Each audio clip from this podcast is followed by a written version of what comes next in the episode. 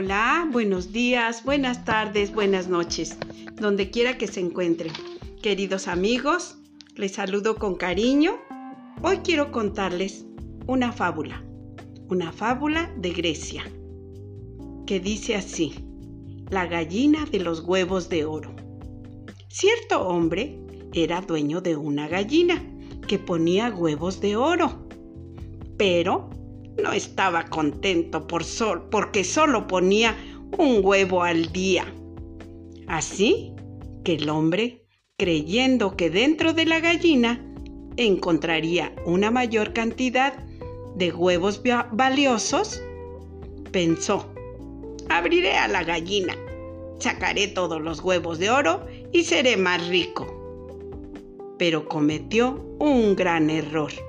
Al abrir a la gallina, vio que por dentro era exactamente igual a las demás gallinas.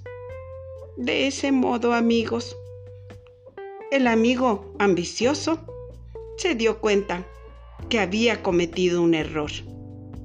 Por haber ambicionado enormes riquezas, perdió lo que poseía.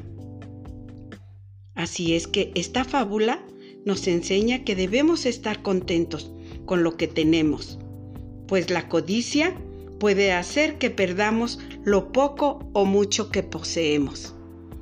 Fin de la historia.